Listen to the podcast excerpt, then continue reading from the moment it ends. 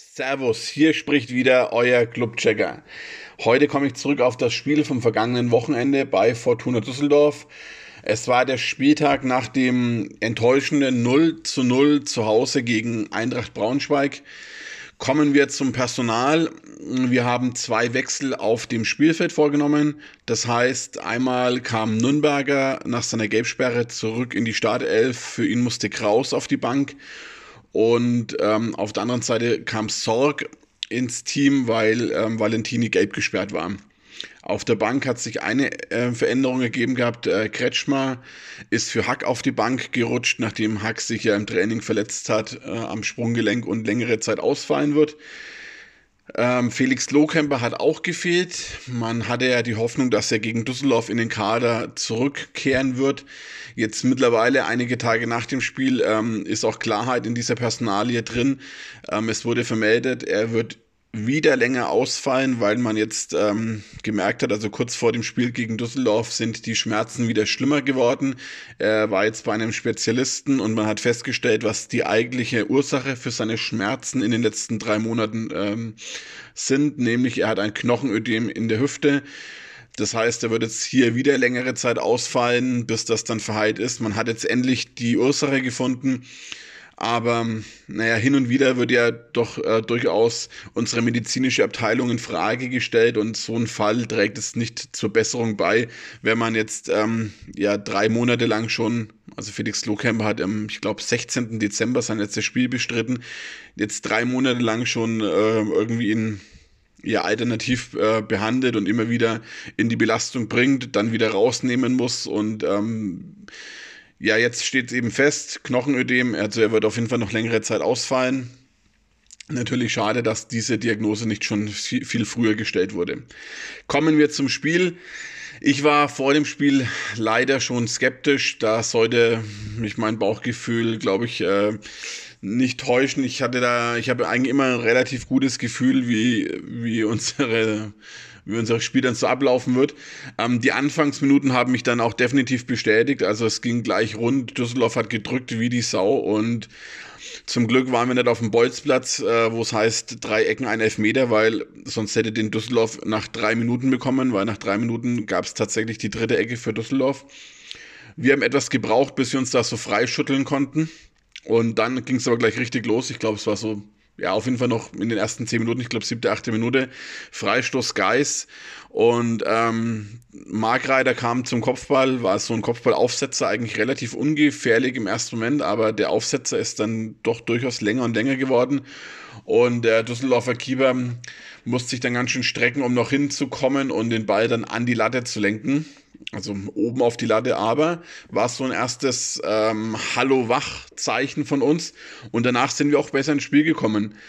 Ähm, Möller-Deli hatte eine, eine Top-Chance, meiner Meinung nach. Also es war zwar eine ja, komische, skurrile, unfreiwillige Vorlage von, von Scheffler, der irgendwie halb über den Ball gestolpert ist.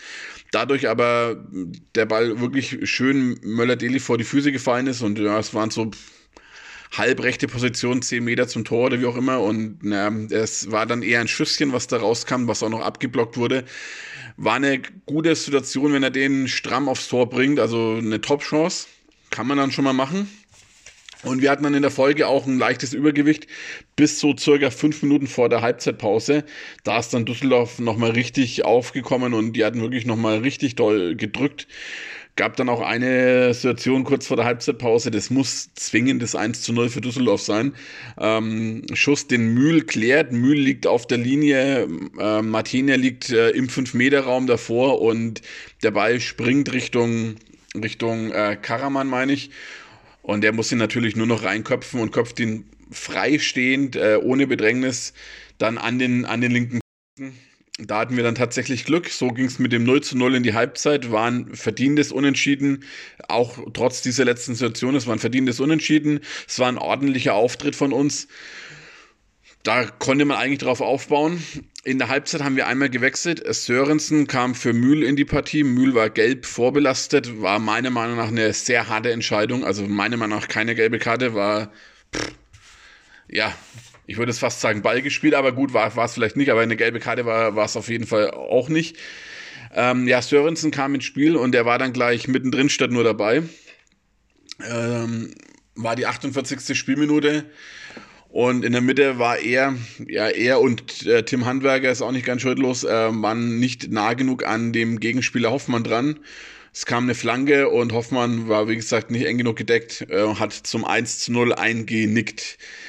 Die Flanke müssen wir auch nochmal besprechen. Ähm, das war, ja, ich, ich muss es jetzt auch wieder sagen, weil in, in der Presse und in Fankreisen, in Foren und äh, auf Instagram, auf Facebook, auf Twitter wird immer wieder auf Drobe dann rumgehackt und ähm, ich möchte da jetzt gar nicht immer ja damit mit reinbelfern, aber er hat jetzt auch in den letzten Wochen meiner Meinung nach einen, einen Formanstieg gezeigt, nur wie er diese Flanke oder diese diese Aktion von Bledel da verteidigt. Also pff, halbherzig ist, glaube ich, noch äh, sehr positiv aus, ausgedrückt.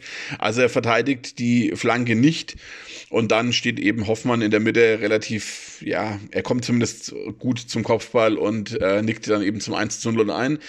Ja, wie so oft in dieser Saison, wir gehen in, wir, wir kommen in den Rückstand und kommen dann eigentlich ganz gut wieder ins Spiel rein. Muss man auch sagen. Also irgendwie ist das immer so ein Zeichen, wir liegen zurück und danach läuft es irgendwie ein bisschen besser.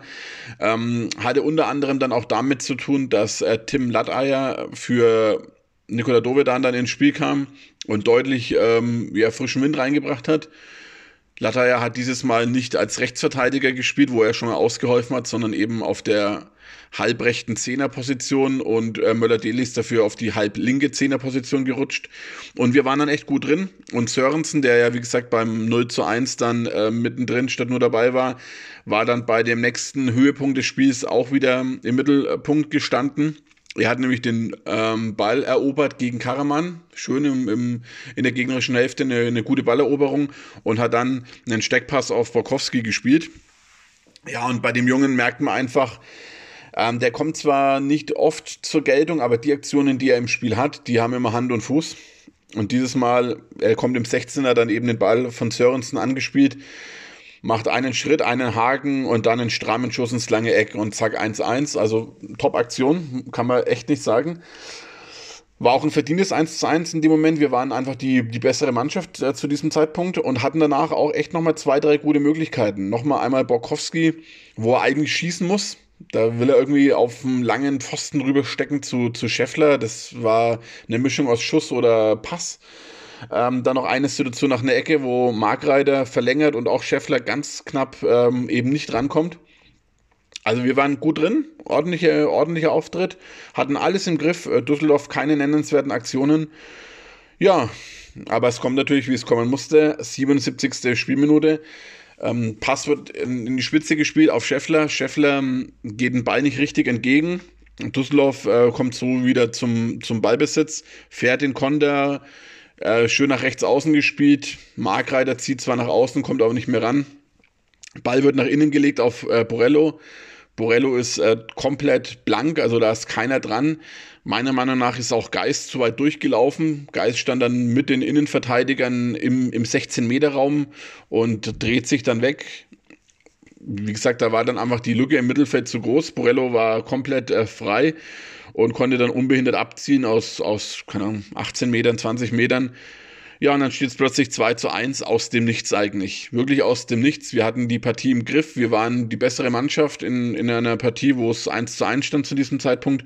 Und 13 Minuten vor dem Ende liegst du dann im Rückstand und musst wieder irgendwie hinten aufmachen und alles nach vorne werfen. Und ja, unsere Alternativen sind für solche Aktionen natürlich eher rar. Also es kam dann äh, Schleusener und Schuranov in die Partie. Und wir hatten dann, wir haben dann, wie gesagt, schon nochmal probiert, was zu holen. Und wir hätten es auch fast hinbekommen. 93. Spielminute, Freistoß Geis wieder. Wieder kam Margreiter äh, per Kopf an den Ball. Und zwar vor ähm, Kastenmeier, also vor dem Keeper der Düsseldorfer. Und der Ball ist Richtung Tor geflogen. Schleusener steht ähm, steht parat, um einzunicken aufs leere Tor. Wie gesagt, Torwart war ja geschlagen. Und da muss man halt einfach mal energischer sein. Da muss man halt einfach mal wie die Sau reinfahren, ja. Und ja, Schleusner war halt leider zu halbherzig. Ball wird dann äh, im Kopfverduell im letzten Moment dann noch äh, zur Ecke geklärt. Ach, den kann man halt auch mal machen. Also das ist dann halt schon enttäuschend. Da muss man halt, wie gesagt, mal richtig, richtig energisch ähm, seinen Mann stehen und reinfahren und dann das Ding einnicken und dann äh, holst du da dann noch in der 93. den verdienten Punktgewinn.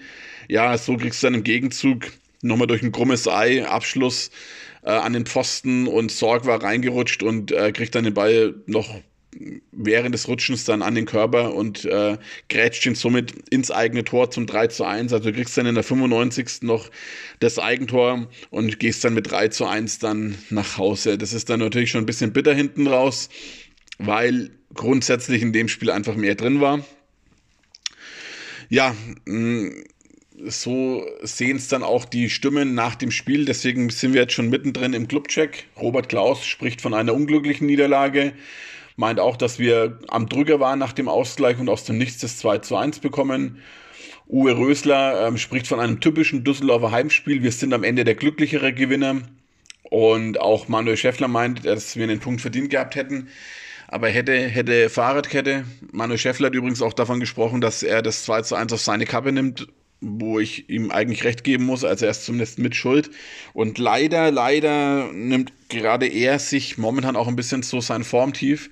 Also ich hoffe, dass er jetzt wirklich langsam wieder in die Spur findet, weil momentan sind die Scheffel-Aktionen selten und unglücklich und ähm, irgendwie ist er momentan nicht so richtig drin. Also er steht momentan nicht voll im Saft, irgendwie habe ich so das Gefühl.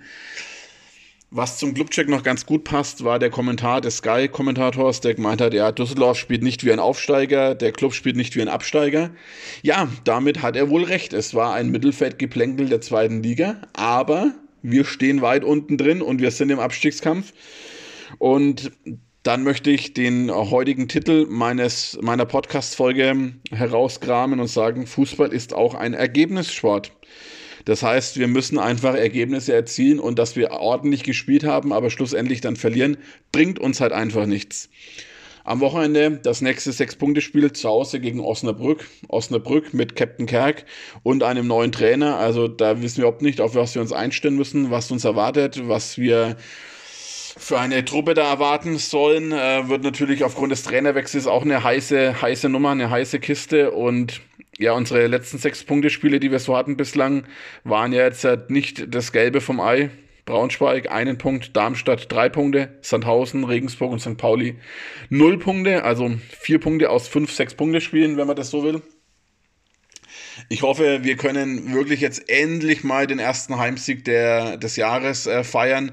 Es wäre von enormer Bedeutung und vor allem auch richtungsweisend. Und ihr wisst es ja, nach dem Spiel jetzt gegen Osnabrück wartet das Derby in der Westvorstadt. Das heißt, ähm, und die werden uns mit Sicherheit nichts schenken. Und äh, die werden, äh, würden, werden alles dafür geben, äh, gegen uns zu gewinnen und uns da weiter in Runden reinzuballern. Klar, andersrum würden wir es auch nicht anders handhaben, ganz klar. Aber die werden uns nicht schenken. Von daher, das Spiel gegen Osnabrück ist jetzt halt echt von enormer Bedeutung und ich hoffe, dass das in allen Köpfen drin ist.